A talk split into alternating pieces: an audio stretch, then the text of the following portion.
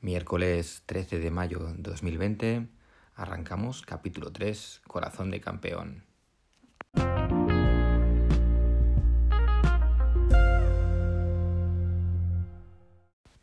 Ya os habéis dado cuenta que he dicho episodio número 3 y es porque la gente se estaba haciendo la picha un lío y la culpa ha sido mía porque el primer capítulo lo llamé de cero y luego la distribuidora la llamó 1 y luego ya, el segundo la llamé 1 y la distribuidora lo llamó 2 y voy a intentar cuadrar, o sea que vamos a tener capítulo 0, capítulo 1 y directamente el capítulo 3. Sí, son tres capítulos y al final esto parecen como las fases de, desescalada del gobierno, que nos hacemos todos la picha un lío. Bueno, hoy quería hablar con, con, mi experto en dirección deportiva de cabecera, Luis González, que me lo podéis seguir en Twitter en arroba pep4messi10. Arroba pep4messi10. No, no tiene mal gusto el chico. Pues ahora voy a hablar con él porque tengo muchas dudas sobre cómo, cómo se van a preparar los equipos ahora, bueno, que ya están empezando todos a, reanudar los entrenamientos, cómo va a ser toda esta preparación y cómo puede afectar, porque como estamos ante un escenario nunca antes visto, pues me genera dudas y, y qué mejor que, que, comentarlo pues con un experto, ¿no? Que, que me oriente y que, y que nos ayude a todos. Buenos días, Luis. Buenos días, Miguel. Bueno, voy a hacerte un pequeño atraco. Necesito respuestas. Tengo muchas dudas respecto al, tema de la preparación física y qué menos que contactar con, un experto que me, que me eche un cable. ¿Puedo abusar de ti? Sí, hombre, eh, creo que nunca me ha gustado tanto que me atraquen. a ver, eh, las circunstancias que estamos viviendo ahora mismo, y vamos a centrarnos un poco en el fútbol, en el, en el tema del fútbol profesional, ahora que arranca, nuestra liga, que todos los equipos han empezado esta semana a entrenar. Eh, ¿Cómo se prepara un equipo de élite en estas circunstancias? Con los entrenamientos iguales, los medios de seguridad que tienen que tomar protocolarios. ¿Cómo, lo pueden hacer esto? A ver, eh, primero decirte que es una situación realmente complicada. ¿Por qué? Porque es algo nuevo nunca, nunca un deportista de élite había parado tan bruscamente, ¿no? Primero estamos hablando de jugadores que han estado casi 60 días sin entrenar y eso para un deportista, eh, ya no solo de fútbol, sino un deportista de élite es algo, es algo extraño. Y eso estoy seguro de que o lo van a notar o ya lo están notando. Mira, por ejemplo, eh, parece claro que al final tendrán unas cinco semanas para preparar lo que serán seis o siete de competición, lo que es algo extraño y nuevo para ellos. Eh, lo único que se puede asemejar, pues posiblemente sea una preparación para una Eurocopa o para un Mundial. Pero hay que tener en cuenta que cuando tú preparas un mundial o una Eurocopa, eh, los jugadores vienen de, terminar la temporada y normalmente vienen de un punto físico eh, álgido. O sea, eh, para equipos como el Barça o como el Madrid, siempre se planifica físicamente para que en el final de temporada estés en un punto óptimo que te, que te dé opciones a, ganar títulos. Eh, sí es verdad que a mí esto de los entrenamientos individuales eh, con respecto al fútbol me, choca un poco.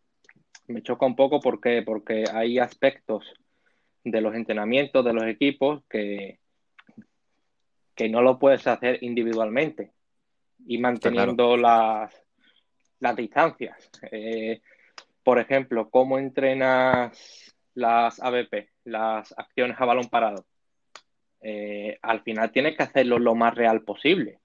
Tú no puedes entrenar un, un, corner, por ejemplo, dándole una diapositiva o, o con un esquema. Eh, tienes que hacerlo real y, lo más real posible.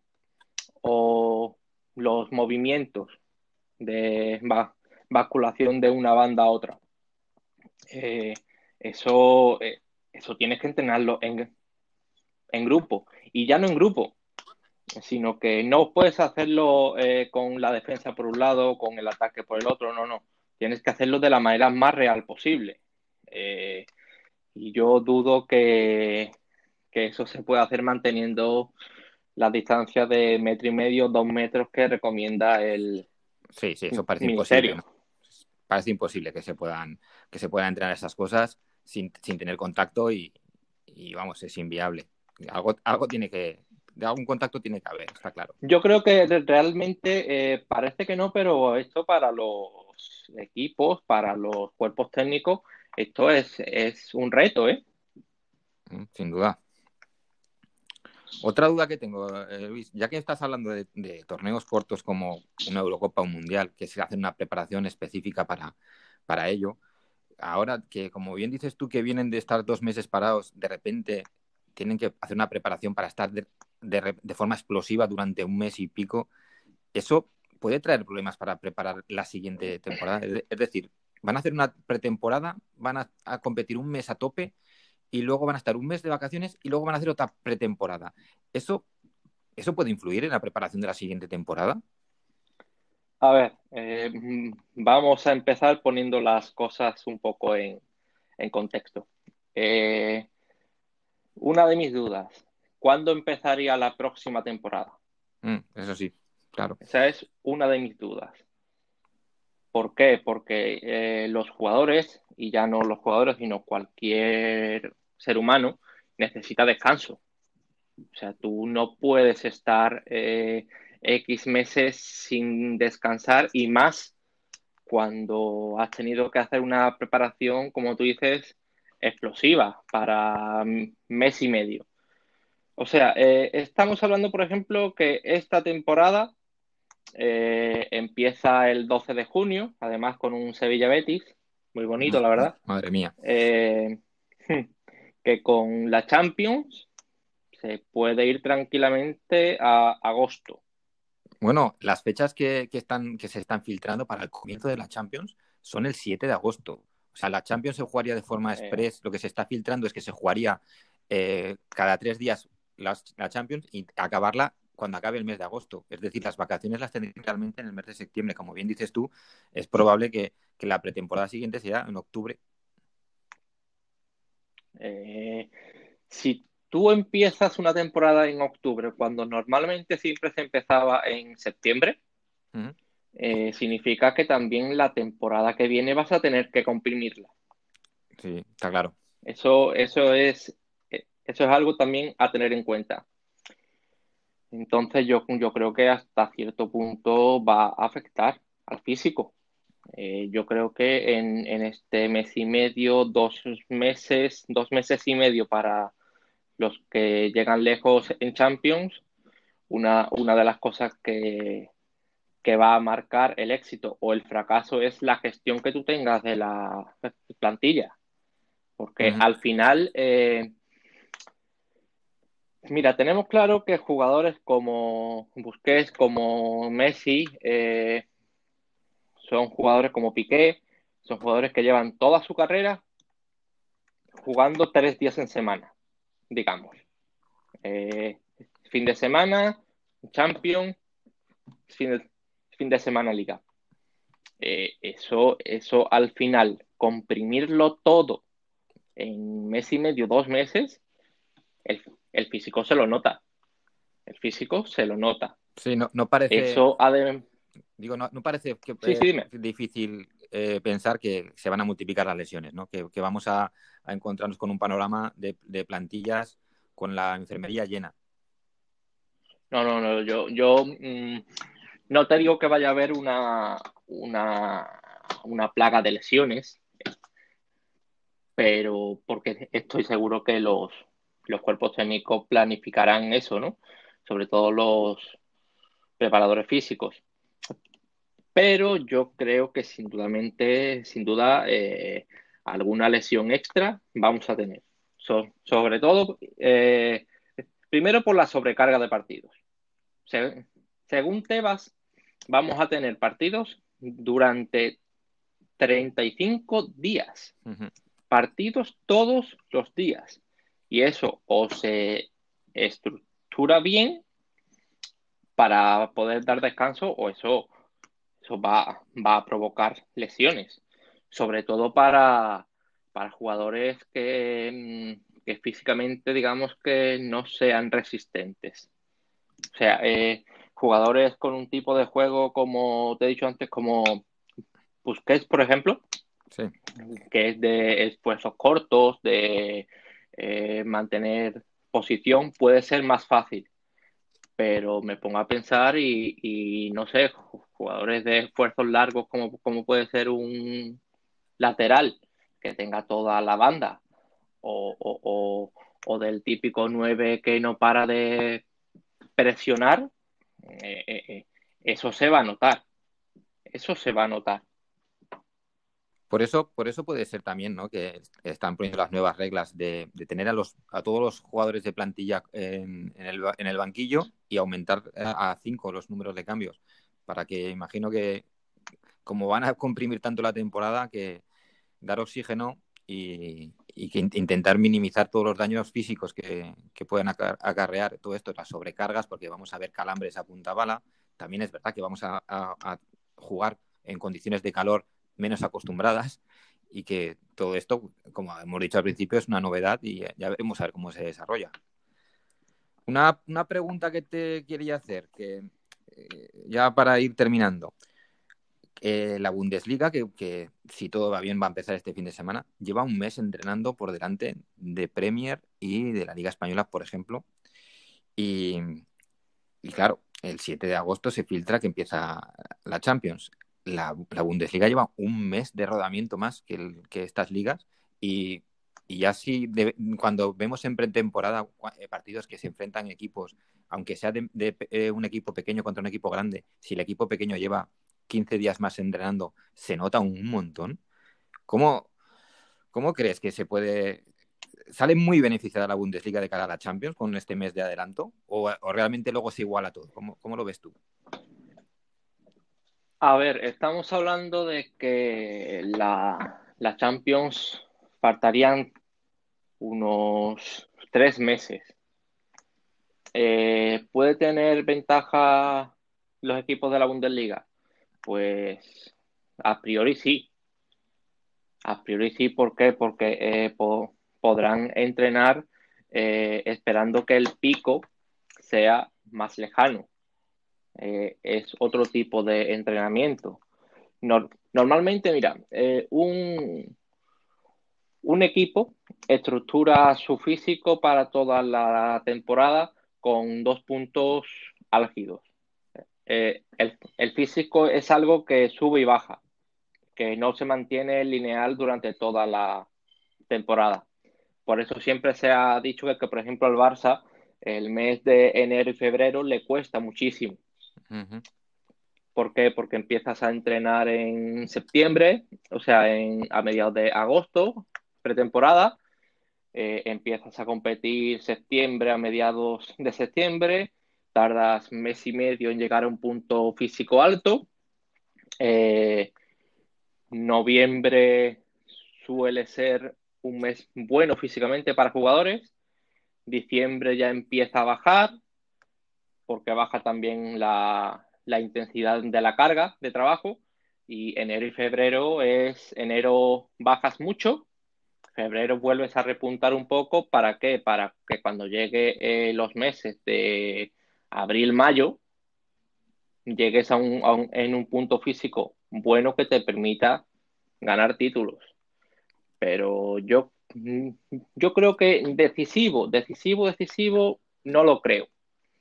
No lo creo ¿por qué? porque también hay que tener en cuenta que igual que en torneos cortos como hablábamos antes de la Eurocopa o del Mundial, lo que va a salir beneficiado son ese tipo de jugadores con, talento, con talento natural.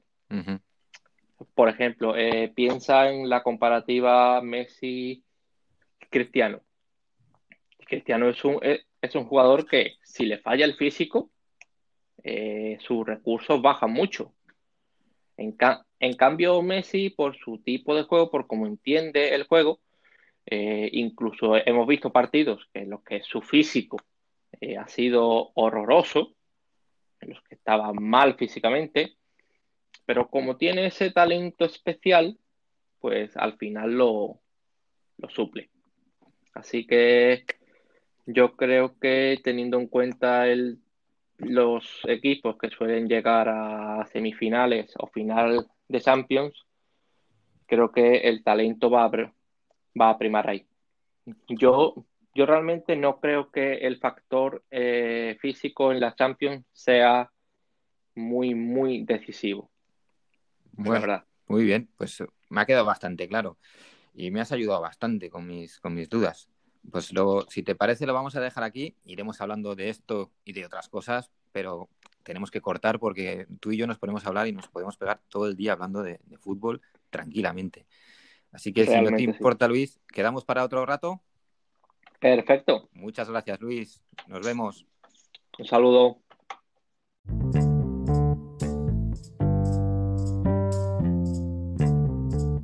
Arrancamos la sección Mundo Barça y aquí, aquí hoy no tengo nada preparado, no me he hecho ni guion ni nada. Normalmente no tengo guion, me pongo cuatro notas para, para un poco ir orientándome por dónde quiero ir los tiros. Pero ayer leí una cosilla que, que hablaba de la Bundesliga, que arranca ya, si todo va bien, este fin de semana, y que no sé, habéis enterado, ¿no? El Dinamo de Dresde ha sacado cinco jugadores positivos, seis, y lo han apartado de la competición, pero la competición sigue igual, o sea, no pasa nada. Pero hasta ahora no había dicho nadie nada, pero han comunicado que sí hay un repunte y la temporada se tiene que, que, que definir quitar, pues se quedará el campeón como el que está campeón, el que esté primero, y los dos últimos serán los equipos que, que descenderán. Básicamente, que la clasificación se quedará como está en el momento que se suprima la competición, que van a reanudar.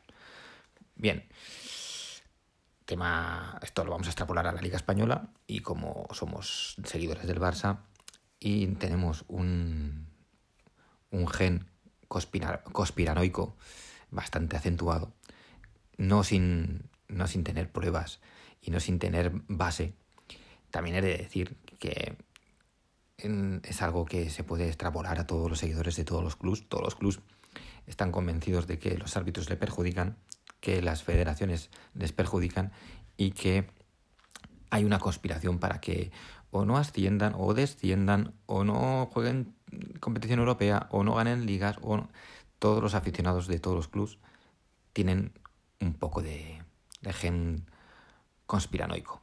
Pero vamos, como el que nos, estamos en la sección del Barça, vamos a hablar del Barça, y como nosotros los del Barça tenemos el gen conspiranoico pues a flor de piel, mm, la vida ha sido así, ¿no? Nos, ha tratado mal y, y en la mafia merengue siempre, siempre sobrevuela.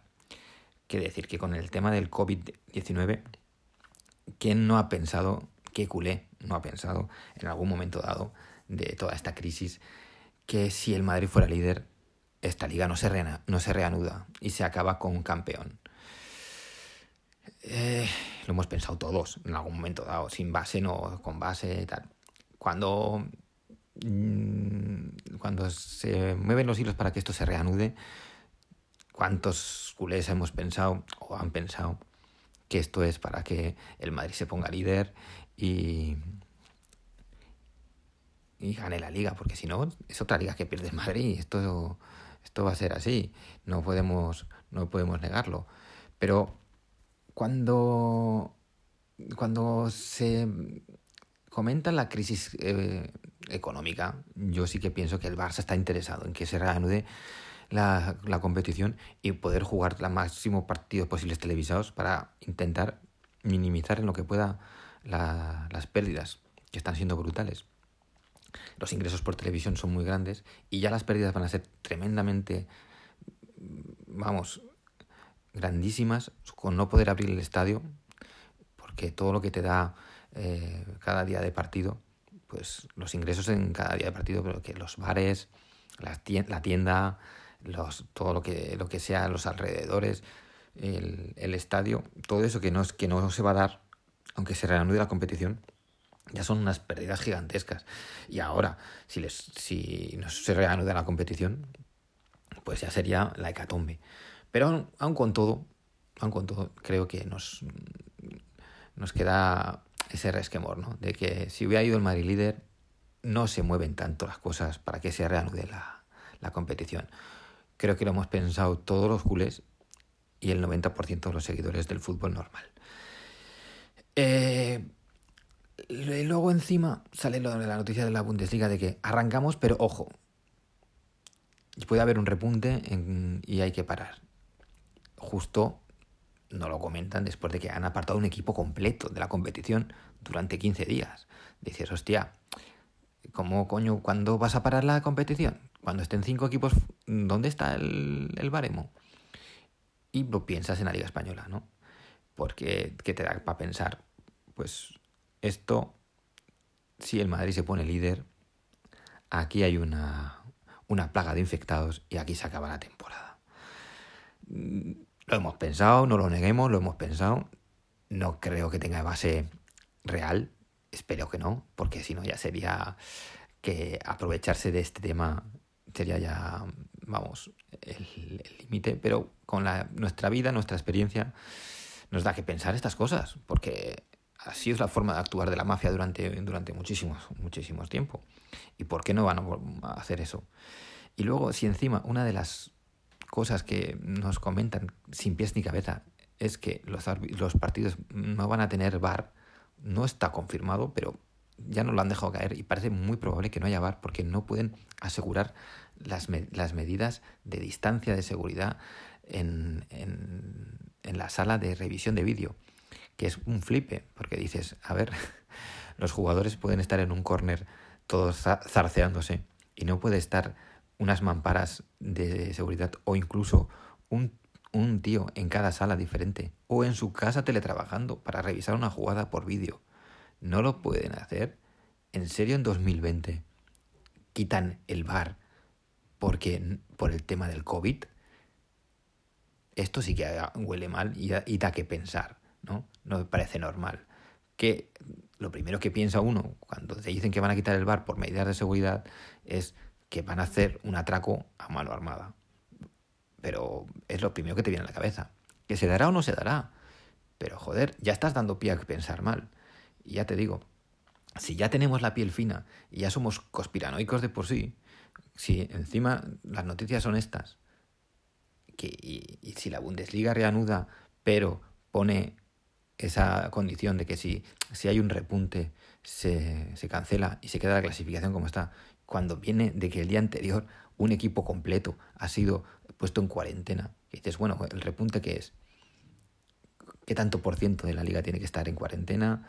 ¿Cómo, cómo lo van a gestionar? ¿Cómo...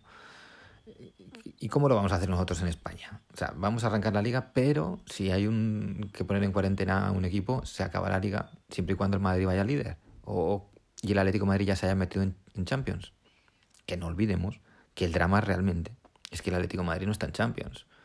Si acaba la liga ahora, a día de hoy, si no se pudiera reanudar la competición, el Atlético Madrid tendría unas pérdidas para el año que viene, que habría que sumarle todas las pérdidas por el COVID-19, que sería un estacazo, pero brutal, brutal. Vamos, de no poder mantener el estatus de élite que tiene ahora mismo el Atlético Madrid financieramente.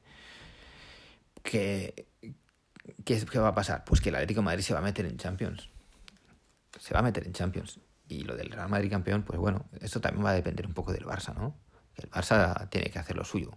A ver si ahora vamos a echarle toda la culpa al Real Madrid. El Barça tiene que hacer su trabajo también. Pero.